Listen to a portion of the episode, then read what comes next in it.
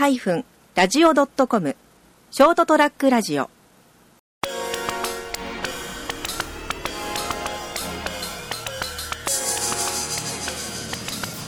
はい皆さんこんばんは。ショートトラックラジオの時間です、えー今日は一人ゲストをお迎えしてということになるんですけれども、えーたまたま仕事のためにうちに来たひじくろくんを捕まえて。はい、こんにちは。はい仕事で来たんですかね？仕まあ仕事ですよね。はい。久々ちょっと事務所寄りましたね。ええそうなんですけどね。さ最近はあの、まあ、ひじくろさんといえば一応ですねあのデータワークスという僕がやってる会社ではないの、ま集合体。集合体なんかおオーガニックな感じ。オーガニック。ね。オーガニック使いました。えー、有機的なこう結合体みたいなはいですね、SCB ですかね SCB って何ですかね。まあそれ話すと長くなるんで、ちょっとまあ長くなんで今回はちょっとやっていきましょうか。あのそういうああんま動かないでギーギー言うから、そのえー、あ動いたな動かずに話すの厳しいです。、あのーでも一緒にお仕事しておりましてですねそれから、あの横田ネットというね、そうですねあのーまあ、式とかでもねあの結構頑張っていろいろ活動をしてえいるえー地地域地域奉仕団体。なななんつったらいいんですか まあまあもともとは災害支援団体。ですそうですそうですよね。はい、まあもうでもそこが災害支援からその地域づくりみたいなフェーズでまあも結局変わってきてるっていう。み見えちゃったんだよね。そうですね。やってるうちにね。いろんなものがですね。そうそうそうそう。そう。で最初は何かこのやっぱ僕らもその、えー、と地域っていうか災害に対してそのこう足りないところを補っていけるような活動をしていこうという感じでこう、はい。始まってやっていくと、どうしてもやっぱり地域が持ってる課題とか問題にぶち当たっていくわけじゃないですか。そうですね。だからそういうところに、まあ、今浴衣も少しずつ活動の内容をシフトしてきたっていう状況にはある。なんですね。はい。そうなんですよ。だからちょうどもうちょっとした3年ですよね。ですね。もうはい早かったですね。ねえいろいろ。地下で。いろいろこれ人生変わっちゃいましたよね多分ね特に。まあこの3年は確かにねそういう感じで大きく変わりましたね、うん。仕事を。ちょっと辞めたタイミングっていうね。そうね。前のねね。あのまともな仕事からね。まともだったのかって言われると何がまともかなんですけどね、今やだからなんていうかそのまあ浴衣を中心にしながらも地域とかのいろいろ関わりをこう少しずつ深めていって、まあ、そこに関わるお仕事も少し出てまあ、ちょっとずつでちょっとずつちょっとずつですけどね。あのそうだな。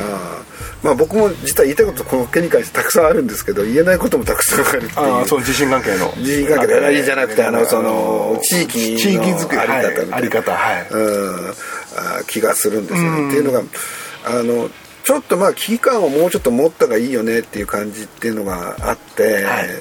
えー、とこれから多分その経済があんまり良い方向には向かないだろうなっていうのもあるんじゃないですか、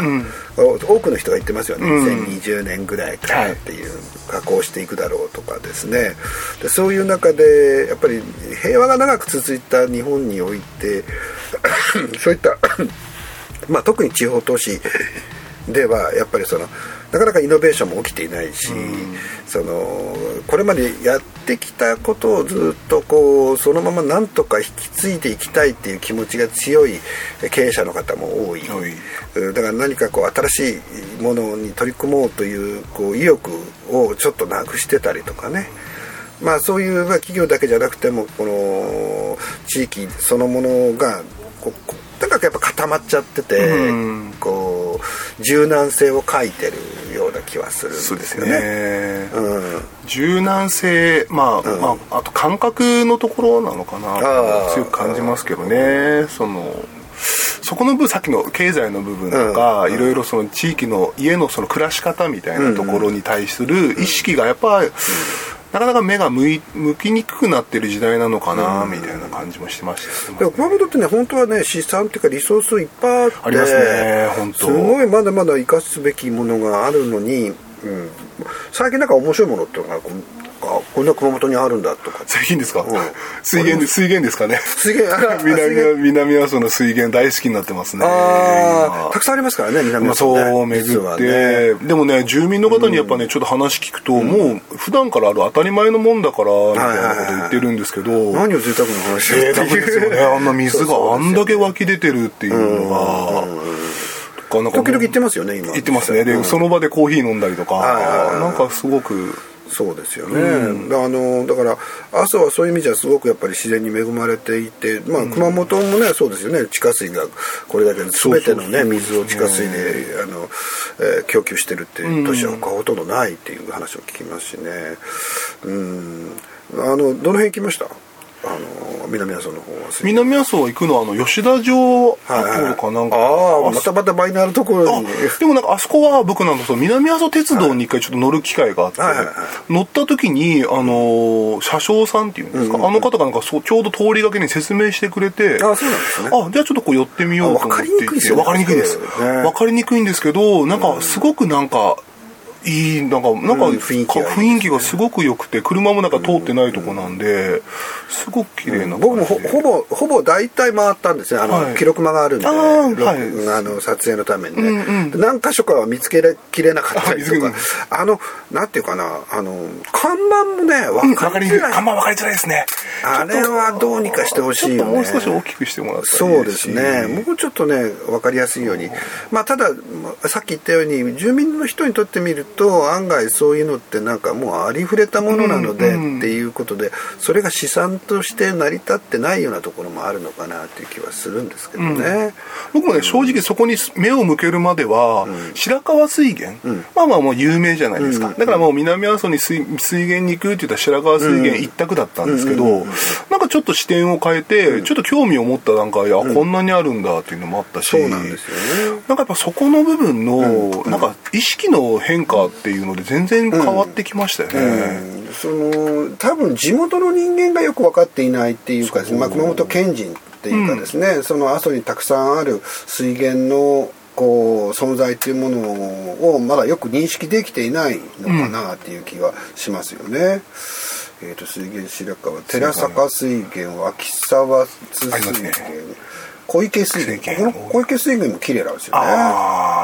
あここですね。でもここね確かね、組に組めないんですよね。ああそうですね。こここねちょっとねであの散歩道とかにはいい感じでしたね、でほら僕らほらちょうどあの南阿蘇コーヒーさんとも知り合ったじゃないですか、でだからコーヒーから水、じゃあ水っていうところもつながってきて、なんかそうねもっと水振らないとね。水をでまあもっとねもっとももっともっとできそうな気がするんですよね。そうですねそういった意味でなんかいろんなパーツが組み合わさって、なんかちょっと水をもうちょっと見見てみると面白いなっていう感じになってますね、でもこれもあの桜もこの前ほら浅川さんと偶然なんか同じ場所に本当に偶然同じ日でしたね。偶然同じ日なんかああいうのも今までちょっとふと目を向けてなかったんだけど、なんかいろいろ通ってる時にやっぱ意識するんですよね、ちょっとなんかそねの時にパッと寄ってみようみたいな、ゆとりっていうんですかね、うん。まああのこれは多分、まあ、あの地震直後は、まあ、もちろんまだそういう余裕なかったけど多少なりともそのそういうところに目を向ける余裕が出てきたっていうのかもしれないとは思うんですよね。でまあ例えばあのさっきの塩井社のし塩井の森っていうんだったかなあの高校の水源しばらく枯れてたりしそうですねしましたよね。枯れて復活したけどまたこの前行った時ちょっと枯れてたとかって言ったりとかして、ねでもまあそれが自然の営みなのかなっていう感じで。でまあ、そういう、まあ、地震の影響も水源っていうのはいろいろ受けているんですけど、あのととてもやっぱり美しいところが南阿蘇はた多いですよね。そうですね。多いですね、もう最近足運ぶんですけどやっぱ綺麗ですね、北側はそんなにないんですよね。北側の人は聞いてたんですよね。やっぱ南側南側なんですよねだ水脈としてあそこから南からこう、えー西に向けて、まあ、熊本市に向けてっていうのが地下水脈の中にあるのかなっていう気がする。んですけど北側はなんであんまり聞かないもんね。聞かないですね水源。水源地っていうね。もう南阿蘇。うん南阿蘇に集中してますけどね、でねやっぱ景色も。南阿蘇はねほらあの道がある程度こう開通して行きやすくなった。んそうですね。ですよね熊本市からね、あの俵山のちょっと手前だけ迂回しなきゃいけないですけど、まあそんなに大きな迂回じゃないのでで気軽に行けるかなという感じがしてて、であのまだ57号線の開通まではあと数年2年ぐらいですかかかるっていうこともあって北側の方っていうのはやっぱり平日とか、まあ、日曜日とかでもそうですけどまだまだ交通量少ないですもんね。うんうんそうですね、うんであの57号が通って初めてもしかするとまあ麻生の、えー観光地としての復興がこう始まるような気もすここで言うとるんですよね始まりでしょうね、そのさっきの復興っていうところはなかなかね難しいところで、まあ、そこのただでも道ができたからっていうことは、まだそれあくまでもハードのところなんで,、まあそうですね。その、もう一歩先のところ今度なんかあ阿蘇の広域観光連合みたいなのの会ができてたらみたいできてるみたいで、各市町村を結んだ広域観光をやるような、えー仕組みができつつあるんです。がこれ重要ですね。とってんも大事、ね。阿蘇っていうのは本当に世界に誇れるその熊本県の資産でありますしね。でここが今ダメになっている、まあ、ダメになっているという言い方ちょっとあれですけどもなかなか行きづらくなってる。それから熊本城もまだね修復中というのでこの二大観光地が今そうですね。動かせない状況にもあったりとかするのは熊本にとって非常に厳しい状況だという気はするんですけれどもまあ確かに阿蘇にはもっともっとこう外に向けて発信すべき情報がたくさんあるなという気はしますよね。うん、あとなんか最近ではそれ、えー面白いことってありました？もちろんなんでしょうね、まあ、あと宇土の方とかで僕ね、まあ、さっき南阿蘇の話ばっかりしてますけど、宇土の方とかでも、まあ、またいろいろいろんな動きができてきているので、まあ、やっぱせっかく住んでるところがは宇土なんで、朝飯はね朝飯はずっとやっててちょっと今間が空いてるんですけど、まあただあ朝飯をやってたことによる考え方の、なんか自分的な考えの落としどころみたいなのはなんか今なんかだいぶ染み込んできたなっていう感じがしてます、そうですよね、だから自律的に動き出してなんかそういう活動やイベントとかをやるとさらにそのそこからいろんなものが広がっていって、その考え方や何かにも大きい影響がありますよね。そうですね。でふ普段まあ、ね、僕らってのはこう目の前のことしかやってないわけなんですけど、そういうちょっとし視覚あの視覚を転換するような形のものっていうのを体験してみると、まあ、全然違うなんていうか価値観みたいなのが入ってそうですね。あれもだからちょうど地震の前ぐらいから始めた時で、仕事も辞めた時、ちょうどかあの要は、あの変えた時に、ああいうまだビジネスじゃないですけど、ああいうの取り組みをしたことによって、その地震の時の感覚の受け取り方とか、えー、とあと今なんかまた取り組んでることに対するその、はんなんか自分の目線の向け方とかが、なんかそことすごくリンクしてるような感じがしてて、いやまあでまあその普通に会社員をやってた時と、まあ、そうやってえー自律的に動き始めた時にやっぱり本当に物事の価値観が大きく変わった違いますね。全然、うん、さっきのその水源の話に戻すと、今までその白川水源っていうただ単にあの目目であの耳で聞く名前しか知らなかったのに、あここの土地にはこんなことがあるんだろうみたいな目線で見始めてるので、なんかそういう目線で見るようになってきててその分その視野が広まったりとか、なんでしょうね感覚のところ。だね多分ね今ちょっといろいろ田舎が疲弊しちゃったりしてるところには視界の狭さっていうのは絶対あるような気がするんですよあねーね。そのう住民というか皆さんの中で見えてるところが本当に自分たちの街だったりとかの狭い範囲だったりとか、でいきなり飛んで、ん。そのインターネットでこうはい。世界を見れたりとかっていう、二極そう。中間になるべき、まあそのじゃあ熊本県なら県という単位だったりとかそういうところでの 意識があんまりねこねう育ってないのかなと。でまあ地域が良くならないと個人も実は良くならないっていう非常に基本的な部分があるんですけどそこにおいての意識っていうのはやっぱり本当になんか今はこれまでがねなくてもどうにかなってたなってたからですね。うんね。うんあれなんですけどまあこれ変えていく必要があるんじゃないかなっていう気がす。る本当そこを僕も今すごくなんか結構思い悩んでる日々が日々があって、そうそう。であそれとほらあサイバーレスキューチームっていうのをあありますね。うんありますね。ありますね。って、まあ、立ち上げたじゃないですか、はい。でそれが起点になってそのえいろんな復興活動を始めたんですけど、うんはい。でこの3年目を迎えるっていうことで、一旦あれを僕は解散させようと思ってあなんか投稿されてましたねああ3年目よの時に。かったな、はい。えー今朝ですね、あのまあ、テクノロジーを使って震災復興をするっていうところで、まああれをやったことでいろんなところとつながって実際にいろいろお手伝いをすることになったんですけど、まあ、復興活動としてはこの3年を一つの、あえーを、うんうん節目として、で、えー一旦そこで、えーこれはえー解消すると。はい。で今後はやっぱりどうしても今度は地域活性化だったりとか、はい。そういうところにうん活動の指針をやっぱむ移していかなきゃいけないのかなと思って、急に朝思いついていきあなり書いた。あ朝思いついたんですね。今朝の話でしたね、そう。うん。書い書いたのを見み見たんですね。見ました。あのいつ見たのかな。朝見ました、ああそれも偶然ですよ。あ偶然。ああうん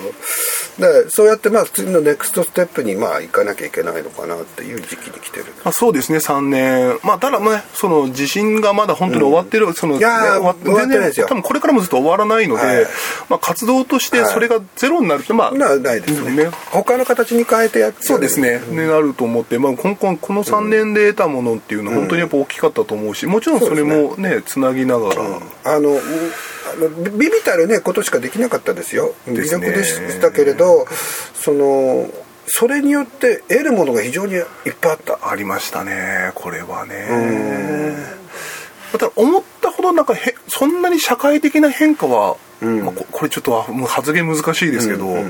熊本でその変化が起こったかっていうのはなんかあんまり起こうんってない、起こってないような気いやが怒ってないですよ。言っちゃえば。なんかもう少し変わるかなっていう。勝手ないやあのね僕は311の時にそれこそ311がね本当は。あの時にもっと変わるんじゃないかなっては思ったんですけど残念ながらねまあ例えば政治的に言えばまた自民党戻りましたからね、うんそうですね。いや自民党がダメってわけじゃないんですよ。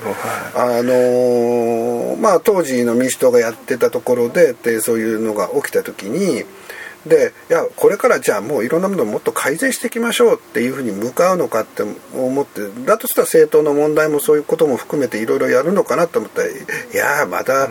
元のやり方に戻ろうでまた公共投資をしてっていう形に、まあ、アベノミクスってそうですからね。に戻っちゃいましたからね。うん。そうですね。でこれは本当に大きな一つの機会を逸したんだなというような僕は個人的には思ってますしでその後熊本地震がもちろんあったからもじゃあそこの体制が大きく変わるかっていうとやっぱ変わらないんですね。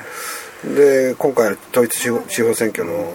なんかの話はいいや僕はあのよくわかんないですよ。でもまああの見てみると、まあ、僕らみたいな素人でもああやっぱり同じことをしようとしてるなっていうのは大体わかる。今日ちょうど僕も今日今朝の記事かな、まあまあ、熊本で今動いてるのがあの桜町の再開発、あと駅前の再開発でなん。かまあ商業施設をドーンと作りましょうっていうふうに熊本今向かってるじゃないですか、まあ、それこそまさにまだなんかあまり変わったな変わらないやっぱそういう商業施設を作れば町が活性するみたいな方向、まあまあ、僕は今急務なのは人材育成の方じゃないかなという気がするんですね、そういったことができる人たちとか、そういうグループも含めてのそういう人材がほやってて思うじゃない？その本当にいないんだよ、うーん。うん、なんかそういう活動しようとしてる時にそういう中間支援的なことができる人っていうのが本当いなくてでこれがいないから結局何事もこうなかなか進まないっていう。ちょっと後押しできる人がいるだけで変わるのに、まあここにもねもうちょっと本当はお金かけないとダメなんじゃないかなっていう気もしますけどね。まあいろいろそれありますけど、えーただ一旦はサイバーレスキューは解散と、あこれこれ解散の会の解散発言の あれなのですね。になっちゃったね、はい。っていうふうには思ってますね、ん。まあまあまあうん。でまたそれぞれのやり方をやっていくっていう形にしようと、まあ、何でも始めたらどっかで終わらせないといけない。デルタワークスは？これは多分僕は死ぬまでまあねデルタワーはクス？うん。よかったです。それはちょっと安心しました。ね。はい。はい、やるんじゃないですか、あのなんていうかまあ生きてることがデルタワーク。ス そんなことはない。ないいいですね。名言出ましたね。そうなんですよね。どが出るとははい。ということでございまして、はい、今日はまた久しぶりに、えー、ひじくろさんとお話をしました、どうも今日はありがとうござはいいました、ありがとうございました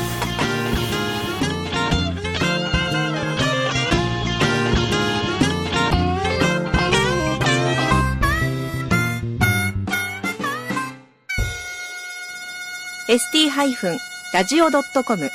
ショートトラックラジオ